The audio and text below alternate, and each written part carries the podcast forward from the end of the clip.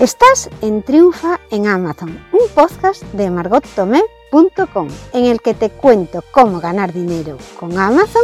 Los lunes trato temas sobre cómo vender como vendedor central. Los miércoles respondo a las consultas que me llegan desde margottomé.com barra contactar y los viernes hablo sobre cómo ganar dinero con Amazon afiliados. No te pierdas ningún capítulo. Para ello, suscríbete al podcast Triunfa en Amazon y te saldrá un mensaje en tu aplicación de podcast cuando se publique un nuevo programa. O suscríbete a la newsletter en margotome.com, en donde te informaré mensualmente de lo que ha pasado por la web en el último mes de manera resumida. Hola querido escuchante, hoy veremos dentro del ciclo de cómo subir un producto a Amazon bien, ejemplos prácticos de cómo hacer las variaciones del producto. Hemos visto en el capítulo anterior qué eran las variaciones de producto y en qué podían afectar a nuestro producto, si aquellos productos que podían tener variaciones y otros que no. Y ahora vamos a ver algunos ejemplos. Productos en diferentes versiones son las variaciones y Amazon te permite registrar diferentes versiones de tus productos. Las variaciones constan siempre de dos partes, que es el artículo principal, que es el artículo genérico llamado el parent async, y este producto es simplemente un marcador de posición, puesto que este artículo no puede ser adquirido y no incluye ni la cantidad, ni el precio, ni código de barras. Sin embargo, es necesario que asignes al artículo principal también una foto y una descripción del producto. Un ejemplo muy claro lo vemos en la ropa con las tallas o en productos que tienen distintos colores. Te aparece la opción de seleccionar la talla o el color y si no, no te deja comprar. Lo curioso de esto es que muchas veces cuando metes la talla, el precio después no tiene nada que ver con el producto que aparecía al principio, porque al principio te pone un precio orientativo. Pues por ejemplo, os pongo un ejemplo en el que aparece una camiseta técnica que el precio en principio parece que es 2,98. Después cuando vas a intentar comprarlo ya te pone un intervalo de precios de 2,98 a 10,07 y abajo te pone elegir el tamaño para seleccionar y el color. En este caso, si seleccionas la talla S, te va a decir que no hay existencias disponibles, con lo cual no te va a dejar comprar, tampoco te deja comprar si no seleccionas nada. Entonces, si buscas otra variante, por ejemplo, cuando coges la talla M, ahí en rosa, por ejemplo, sí que hay existencias y el precio pues ya te sale 9 con, con algo, 9,59, lo cual es un poco confuso también para mi gusto como clienta. No me gusta nada que me digan que un producto cuesta en principio 3 euros y que después pues cueste 10. Los artículos específicos, productos hijo, o sea, es dentro del parent, producto padre, hay los hijos, que son los que ya tienen una talla determinada, un color. Pueden ser adquiridos ya por los clientes y a cada producto único se le debe asignar sus propias fotos, precios, plazos de entrega. Cada uno tiene sus particulares, particularidades como si fuese un producto normal. Estos se muestran en la página de Amazon según la elección del producto.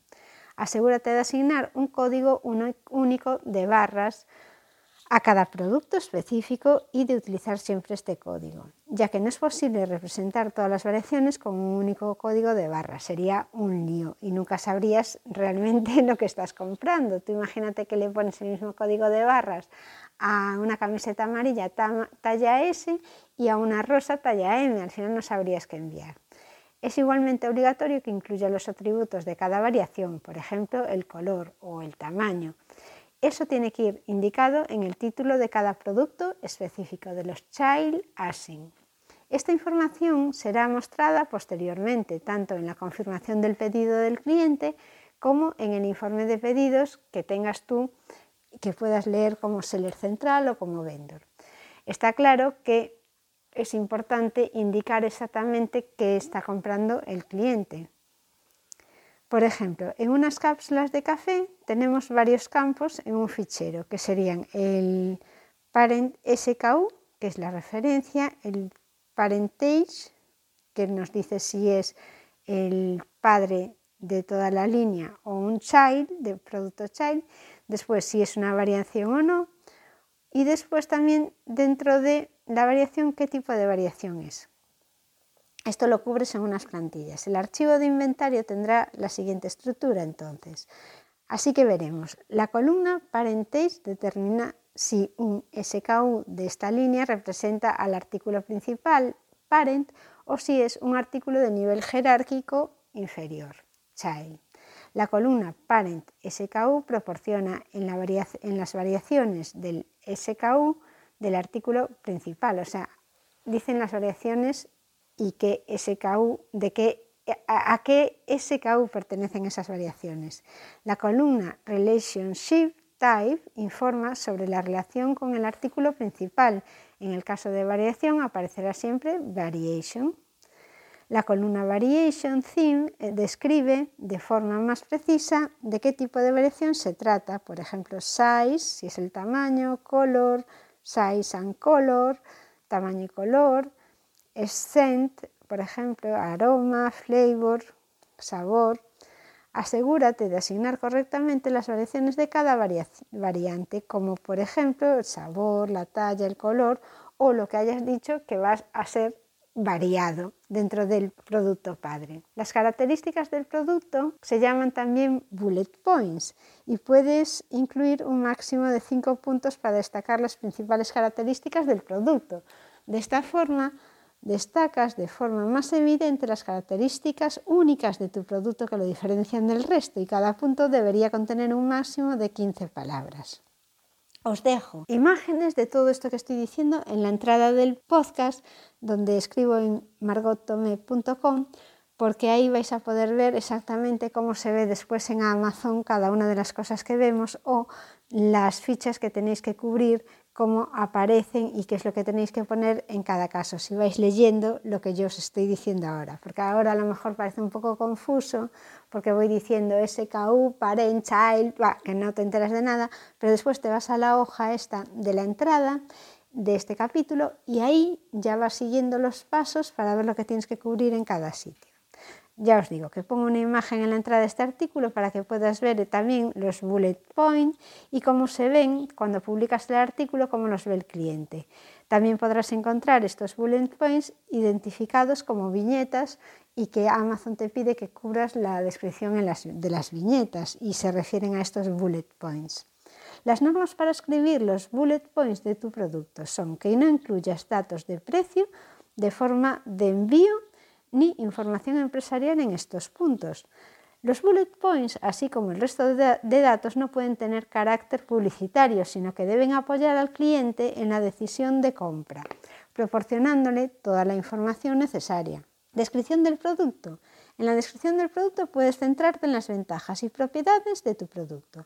La descripción cumple la función del asesoramiento personal que no tienes cuando estás haciendo una compra online. Entonces tendría que ir todo aquello que tú le contarías a un cliente si fuese a comprar ese producto en tu tienda física. Una descripción detallada del artículo ayuda al cliente a valorar tu producto.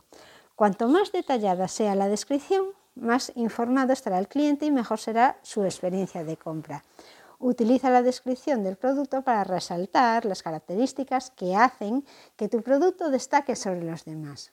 La descripción del producto aparece abajo, después del título, de los bullet points y después aparecen también como una relación de productos que te podrían valer recomendados dentro de lo que tú estás buscando, pues ahí abajo después aparece la descripción. Las normas para describir el producto es que puedes añadir títulos y listas numeradas o eliminar líneas vacías. No te permite el uso de palabras en mayúsculas seguidas de dos puntos ya que no pueden ser editadas por el sistema que tiene Amazon. Ahí sí que tienes que tener cuidado porque eh, no, no va a quedar bien, no va a funcionar. Podrás poner envases múltiples, cantidad del paquete, por ejemplo, la cantidad si tú vendes bolsa de 100 fundas, pues pones 100 fundas. Los datos sobre los envases múltiples dan información sobre el número de unidades por paquete y eso es lo que tú estás vendiendo, esa cantidad. Asegúrate de que introduces correctamente esta información, la cantidad del paquete, y para ello lo tienes que cubrir en el fichero donde cargas el inventario. Y donde cargas también los datos del producto debes indicar bien cuántas unidades van en el producto. Así se mostrará después también correctamente en la página de Amazon. Recuerda que algunos fabricantes asignan EANs a los artículos individuales y los venden como sets. Así puedes vender caja de 12 bolígrafos con un EAN pero otros, sin embargo, venden los, bolígrafos sueltos y esos bolígrafos tendrán un EAN diferente. Recuerda indicar en el archivo del producto el número de artículos que vendes. Esto va a evitar que se muestren datos contradictorios en la página de detalle del producto.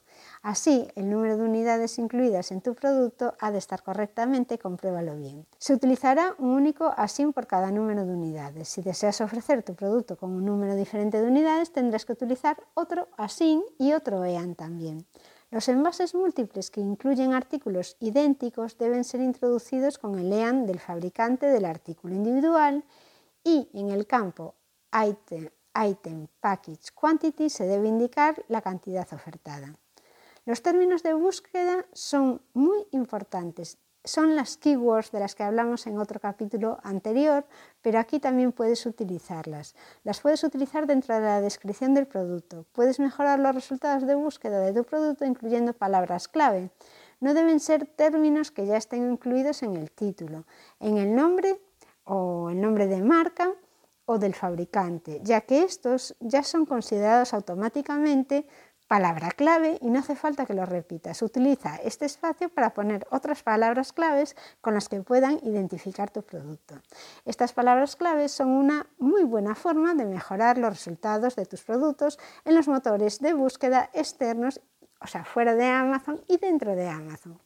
Está prohibida totalmente la inclusión de otras marcas como términos de búsqueda. Tú imagínate que tu competencia tiene un nombre y lo pones ahí para que cuando busquen ese nombre aparezca tu producto. Eso no es admitido. Hasta aquí el programa de hoy de Triunfa en Amazon y os recuerdo que podéis enviar vuestras consultas a margotome.com barra contactar. Hasta el próximo programa.